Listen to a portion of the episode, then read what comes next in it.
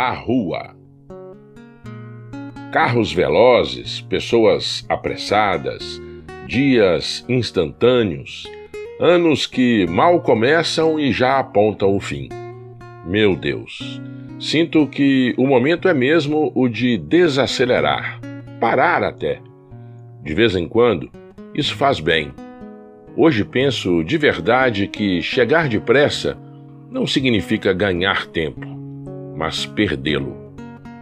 Creia, meu amigo, ninguém sabe nada da vida, nada, se nunca atirou pedrinhas na lagoa à sombra de um arvoredo, ou se nunca se deitou sobre a relva para procurar bichinhos nas nuvens. Aprendi a quebrar o relógio nos dias em que eu andava com meu pai em seu exercício diário. Ele, velho, frágil, e eu tendo que conter a fúria de minhas pernas viciadas em velocidade. De braços dados, íamos naqueles passinhos lentos pela calçada, 30 ou 40 metros apenas, o tempo não existia, não importava. Foi assim que descobri que eu não conhecia a minha rua. Parecia outra, outra mesmo.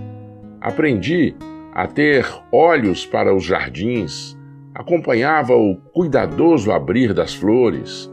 Num dia, abria um tiquinho, no outro, um tiquinho mais. Observava o ir e vir das abelhas e um beija-flor que parecia sempre o mesmo.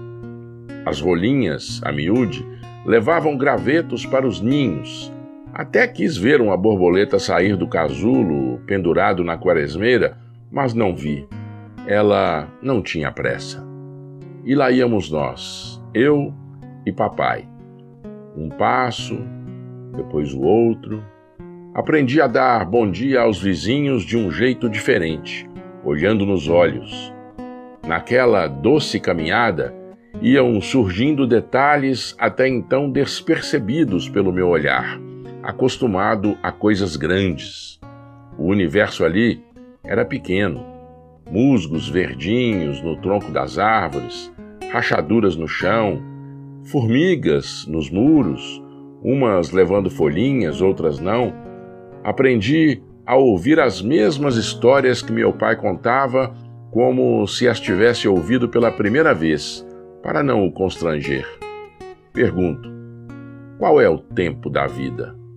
O tempo que nós estabelecemos ou o tempo em que ela acontece quando deve acontecer? Não responda para mim. Caminhar mais com os nossos velhinhos. Acho que é disso que precisamos, nós e eles. Sei que um dia os meus filhos também terão que conter a fúria de suas pernas para caminharem comigo. Quando esse dia chegar, tomara que eles também descubram outra rua, na rua por onde sempre passaram. Texto de Alexandre Haibut